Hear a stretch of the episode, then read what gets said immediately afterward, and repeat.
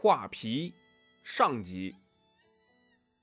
说起画皮这个故事，哎，那就是我童年的阴影啊！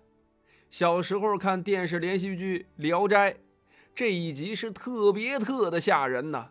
虽然呀，里边很多情节到现在我已经记不清楚了，但是那种恐怖的感觉，哎，现在还是挥之不去呀。再后来也有了电影版的。我也是一直没敢去看，直到现在呀，我才明白，合着那时候的画皮就跟现在的什么美颜化妆呀、啊 P 照片呀差不多，甚至呀，哎，就跟现在卖的什么假肌肉服装啊、假性别服装啊等等是一模一样的。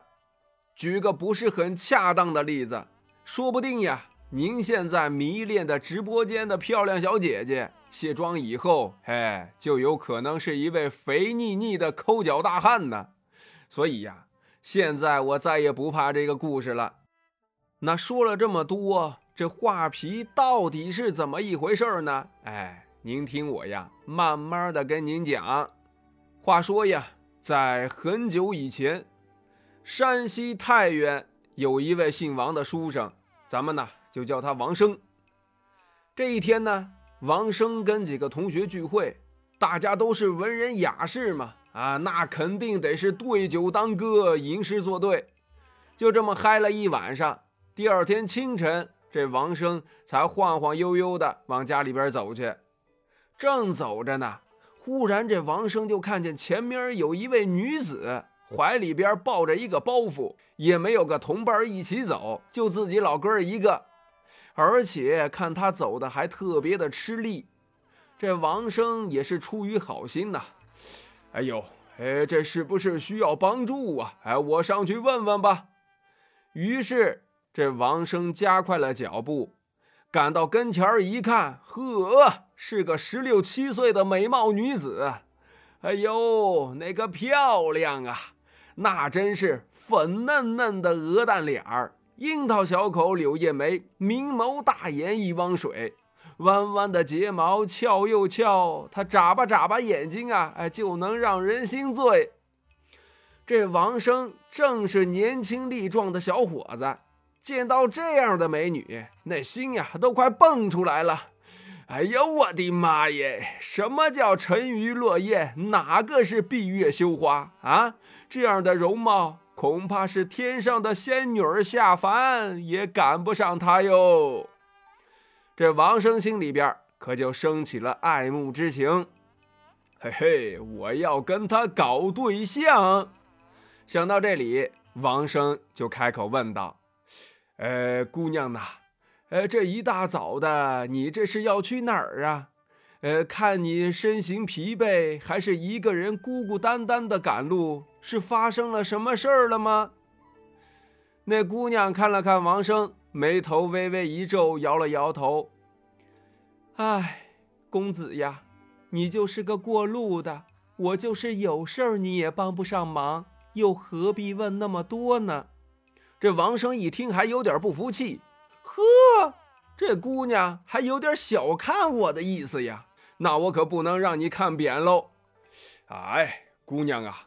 你到底有什么事儿？你就跟我说，你不说怎么就知道我一定帮不了你呢？啊，想我王大书生，同窗好友也是遍布全城，三教九流也是好友众多。只要是我能帮上忙的，你就尽管说，我一定竭尽全力，绝不推辞。说完呀，这王生还是一脸的得意，没想到那姑娘反而头摇得更狠了。愁眉苦脸的说道：“哎，公子呀，既然你想知道，那我就实话跟你说了吧。小女子，我的父母贪图钱财，把我卖给了一个地主老爷。开始他大老婆就不高兴，再后来，因为地主老爷对我太好而忽略了他，所以他就很嫉妒我。”早晨咒骂，晚上毒打，我实在受不了了，这才无奈连夜逃走啊！哦，原来是这样啊！哎，姑娘，你这命也太苦了。那你要逃到什么地方去呢？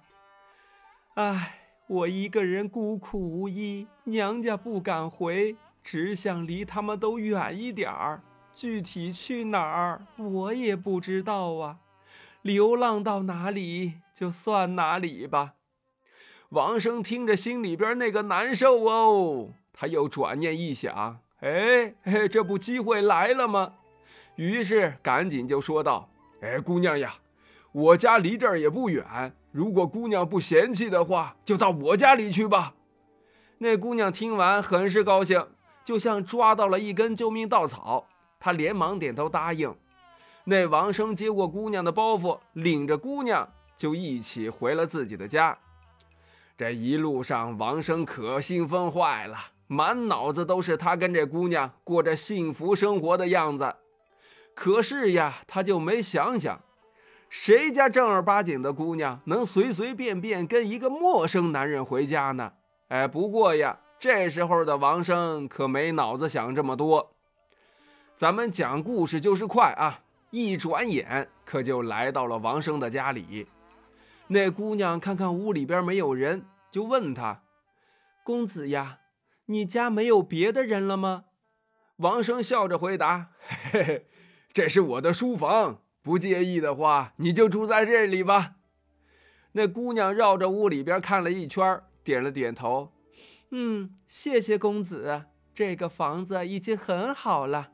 不过公子呀，你如果真的可怜我，想要救我。”一定要帮我保守秘密，千万不要泄露出去呀！王生连忙点头答应。于是呀，这姑娘就安心的住了下来，而这王生呢，也顺理成章的哎成了这姑娘的男朋友。哎，这两个人还搞起对象了。得，听说过捡钱的捡物的啊，头一次听说捡个貌美如花的女朋友的。哎，就这种好事呀，还被王生给遇见了。这王生的嘴还真挺严的，他把这姑娘藏在书房里过了好多天，也没一个人知道。直到是这么一天，这王生啊，在家里边喝酒的时候，一不小心说走了嘴，他妻子才知道了这件事儿。那有朋友就问了呀，啊？哎，这王生都有妻子了，还跟人家搞对象啊？哎，这不典型的渣男吗？哎，如果事情要出在今天，那他肯定就是了。但是事情发生在古代，那时候的婚姻制度啊，还跟现在不太一样，不是一夫一妻制，而是一夫一妻多妾制。就是说呀，法律规定，满足条件的男人可以娶小老婆。听到丈夫在外边又有了个女朋友，他妻子陈氏当然不高兴了。但是毕竟当时的大环境是男尊女卑呀，女人在家里的地位普遍都比较低，所以他也只能顺从的接受。陈氏就问王生：“相公呀，那位姑娘是哪里的人呢？你们在哪儿认识的呢？”这王生借着酒劲儿，就把他认识那姑娘的来龙去脉详详细细的跟这陈氏讲述了一遍。陈氏听完，总觉得不对劲呢。我说：“相公呀，她既然是大户人家的小妾，她私自出走，人家肯定会出来寻访的。万一找到咱们家，人家有钱有势的，咱们再惹上官司，那可怎么办呢？依我说的话。”你还是打发他走吧。王生一听，嗯，怎么着？呃，你让我把我那美若天仙的女朋友给赶走？哎，你做梦吧你！我把你赶出去，也不能把我那美人赶出去。但是呢，嘴上他也不能这么说呀，只是含糊其辞的说：“哎，行吧，哎，再等等，再等等。”就王生这个态度呀，这件事儿也就只能一拖再拖。又过了几天，这王生呀来集市上买东西，碰巧跟一位道士走了个对脸儿。两人一错身，那道士就感觉有点不对劲，赶紧伸手拉住了王生。王生一愣：“哎，道长，你你是有什么事儿吗？”那道长打量着他，不由得眉头紧锁：“施主，你最近是不是遇见了什么事儿了？王生摇着头，没有啊。呃，道长，你为什么这么说呢？施主啊，我看你印堂发黑，浑身被一团邪气笼罩着，这是染上不干净的东西了呀。你是不是遇见了什么可疑的人了？可千万要跟我说实话，不然后果很严重啊！嗨，哎，真没有，我能遇见什么可疑的人呢？哎，没事没事没事您赶紧忙您的吧。说完，甩开道士，拉着自己的袖子，转身就往家里边走。这道士一叹气：“哎，真是鬼迷心窍啊！这世上……”还真有死到临头都不醒悟的人。王生听他这么说，这心里边多少有点犯嘀咕。要说这最近见的陌生人，那就只有我那女朋友了。难道是我那女朋友有问题？但是他又转念一想，嗯，不对，不对，不对，我女朋友明明是个大美人，哪能是什么妖魔鬼怪呀？一定是那老道士想骗我的钱财，故意这么说的。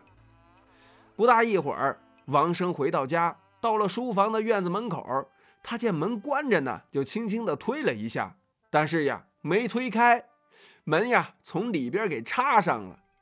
这王生心想啊，哎，这大白天的插着大门干什么呢？啊！于是呀，他就悄悄地翻墙进去，想看看那姑娘到底在干什么。哎，他不看还不知道，一看，嘿，差点呀，送了自己的小命儿。那么，究竟王生翻墙进去看见了什么呢？咱们呀，下集再说。